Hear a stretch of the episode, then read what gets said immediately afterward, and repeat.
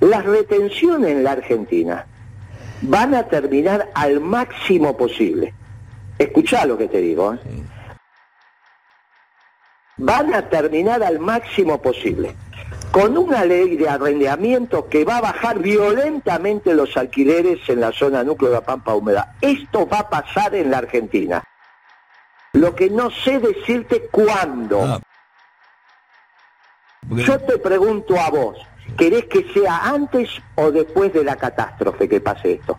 Porque después de la catástrofe va a pasar sí o sí. Porque no hay otra manera de ordenar la macroeconomía. Cuanto antes lo entienda la sociedad rural, evitamos la catástrofe. Ahora, este gobierno es un desastre. Por eso está todo mal armado. Ahora, no hay salida macroeconómica si no arreglas el precio de la comida. Y primero tenés que arreglar el precio de la comida, porque hoy a los empresarios no le podés pedir que le paguen a la gente 200 mil pesos, porque es falso. Pero Guillermo, No ¿cómo te va? Disculpame, pagar. Diego. No, esperá que está terminando el concepto. Pará, ponete en el. Sí, termina la frase, pero no, no, no, no escuchan el programa. Sí, te escucho, Guillermo. Yo lo que te digo es muy sencillo. Vos tenés que empezar a agarrar el toro por las astas. Antes de que un trabajador hoy sería lógico el salario mínimo a, mil, a miles de pesos, mil, lo que quieras, no lo pueden pagar las empresas porque no ganan plata, porque no tienen rentabilidad. Entonces tenés que arrancar por algún lado. ¿Por dónde arrancás? Por el precio de la comida. ¿Quiénes son los únicos que tienen hoy resto como para decir aguanto dos, tres, cuatro, cinco años hasta que esto nos ordenemos? No los jubilados. Los dueños de la tierra en la zona núcleo de la Pampa Húmeda. Y esto va a pasar.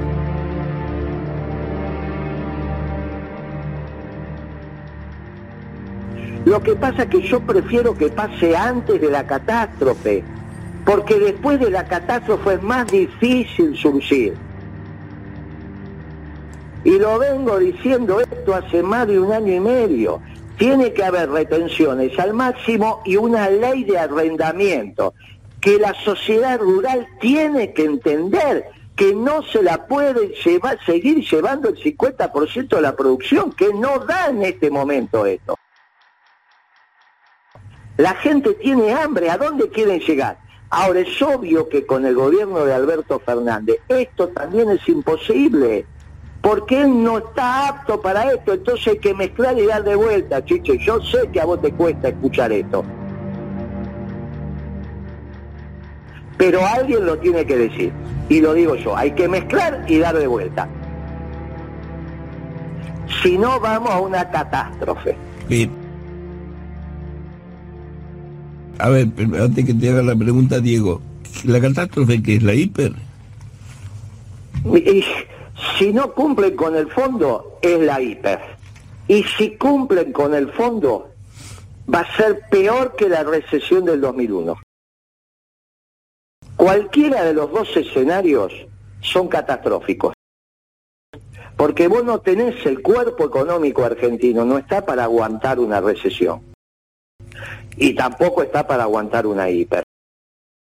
Por eso hay que mezclar y dar de vuelta. Hay que arreglar con el Fondo Monetario. Al Fondo Monetario hay que pagarle, pero hay que ser muy claro quién pone la plata. Pero, Guillermo, a ver, el problema es el siguiente. Todo lo que vos decís implica un cambio institucional que no... Sí. Y bueno, no, no se puede. Sí se puede, para eso está la ley de cefalía, solamente tiene que renunciar Alberto Fernández y Cristina, viejo. Son dos personas que tienen que renunciar como ya pasó otras veces. ¿Por qué decís que no es posible? Si pueden renunciar. ¿Cuántas veces renunciaste vos a tu trabajo? Vamos, che, ¿cómo no va a poder? Si no quiere, va a ser responsable de la catástrofe. Alberto Fernández y Cristina. Y así te lo estoy diciendo.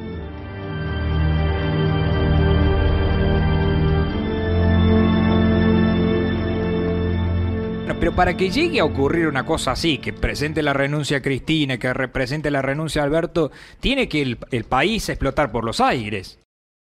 ¿O no? No lo sé si precisamente es para que no. Eh, precisamente es para que no explote por los aires. O sea, la política está para solucionar los problemas, no para generarlos.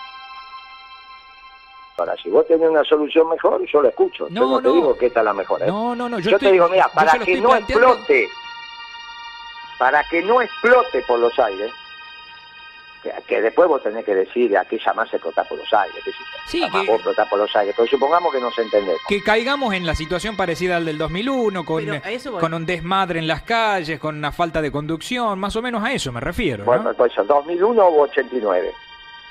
¿cuál de las dos? 2000 Yo soy joven, tengo 38 años, más Por me del eso, 2001. viste, viste, por eso, ¿y viste por qué tiene que ser un veterano? Mm. Porque si no la viviste, vos pensás que es el 2001.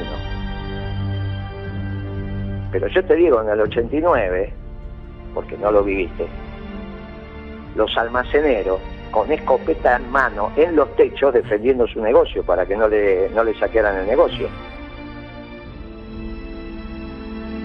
¿Vos de esa no te acordás? No, no, no, esa no. Ah, me- bueno, bueno, sí. bueno, por eso cuando hay, hay que ponerse de acuerdo también que es explotar por los aires. Porque a veces utilizamos las palabras y no tenemos mucha noción.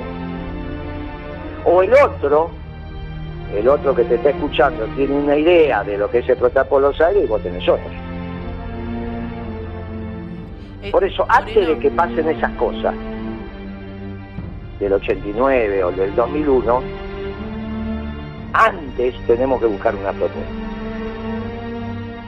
Antes, no después.